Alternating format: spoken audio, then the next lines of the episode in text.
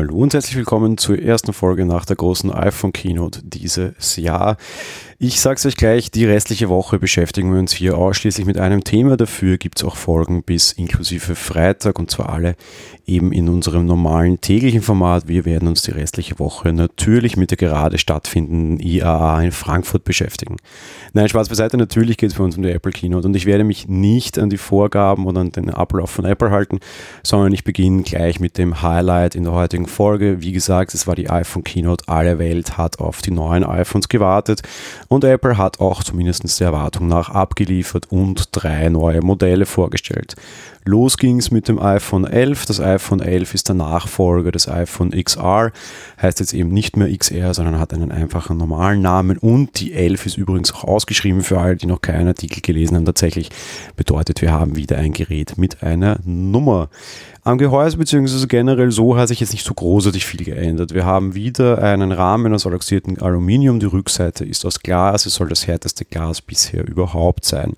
An den sonstigen technischen Daten, was so das Äußere betrifft, hat sich nicht viel verändert. Wir kriegen ein 6,1 Zoll Liquid Retina Display. Das ist der schöne Marketingname für im Endeffekt ein ganz normales LCD-Display, also weiterhin kein OLED. Am Sound soll sich einiges verbessert haben. Apple nennt das Spatial Audio. Das Ganze ist powered by Dolby Atmos. Auch ganz interessant, ein bisschen untergegangen während der Keynote, finde ich aber besonders wichtig.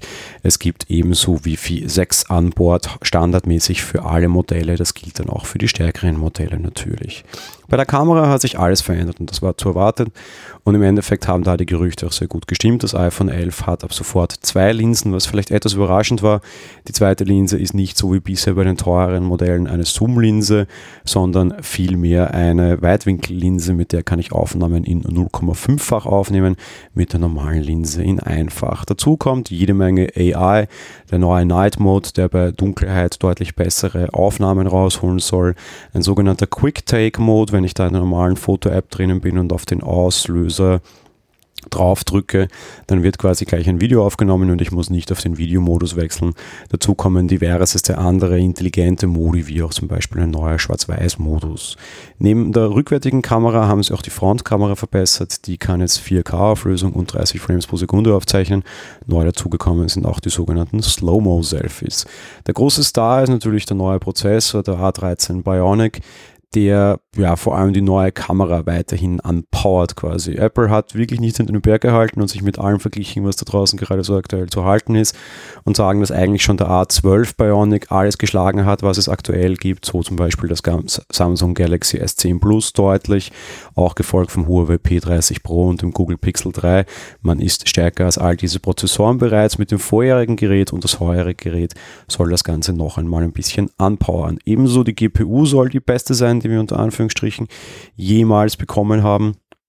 Ähm, ja, die, die wird vor allem dann wahrscheinlich für Apple Arcade gebraucht. Der Service wurde gestern auch angekündigt, zu dem komme ich dann am Ende der Woche noch. Der neue Prozessor ist auch deutlich stromsparend, er gibt uns eine Stunde mehr Batterielaufzeit im Vergleich zum Vorgänger. Alles ganz interessant. Natürlich setzen auch die stärkeren iPhones auf diese Modelle. iPhone 11 Pro und 11 Pro Max heißen die dann. Auch da im Endeffekt sehr viel von dem, was man sich erwartet hat. Es gibt eine neue Farbvariante, die lautet auf Space Green. Äh, ja, man hat an der Fertigung einiges verbessert. Die Geräte sollen deutlich wasserdichter und widerstandsfähiger sein. Die neuen Kamerafunktionen, die ich gerade alle erwähnt habe, kommen dort auch durch. Wobei diese Modelle natürlich jetzt, wie auch schon anzunehmen war, drei Linsen haben. Dort gibt es die 0,5er Linse, die 1er Linse und die 2er Linse. Generell gibt es auch einen neuen Bildmodus dann, der mit Deep Fusion heißt, der mit AI alles deutlich verbessern soll. Face ID soll ebenfalls schneller geworden sein. Äh, ja, soweit so bekannt äh, und soweit so klar, beziehungsweise war das alles vorher schon so ein bisschen der Fall. Zugegeben, iOS 13 wird dem Gerät auch helfen, durch, es wird ja auf allen Geräten mit Face ID äh, mit allen Geräten mit Face ID die Erkennung deutlich schneller, eben weil Face ID mit iOS 13 alleine ja schon besser Wert. Auch da natürlich der neue Prozessor drinnen, klar, eben das ist das große Kernstück und die große Neuvorstellung. Was die Verfügbarkeit der Geräte betrifft, ist es bei allen gleich. Es beginnt um Freitag um 14 Uhr die Vorbestellung. Das iPhone 11 beginnt bei 799 Euro, die teuerste Variante kostet 969 Euro. Das iPhone XS beginnt bei 1149 Euro und das iPhone Pro Max ab 1249 Euro. Vorbestellung, wie gesagt, überall am Freitag, Auslieferung dann Ende nächster Woche.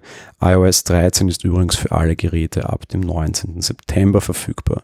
Das war's mal vorerst für die Folge und das war's mal vorerst für die iPhone-Vorstellung. Ich werde mich dann morgen um die restlichen Gerätschaften kümmern. Ich freue mich schon darauf und ich hoffe ihr auch. Bis dahin, ciao.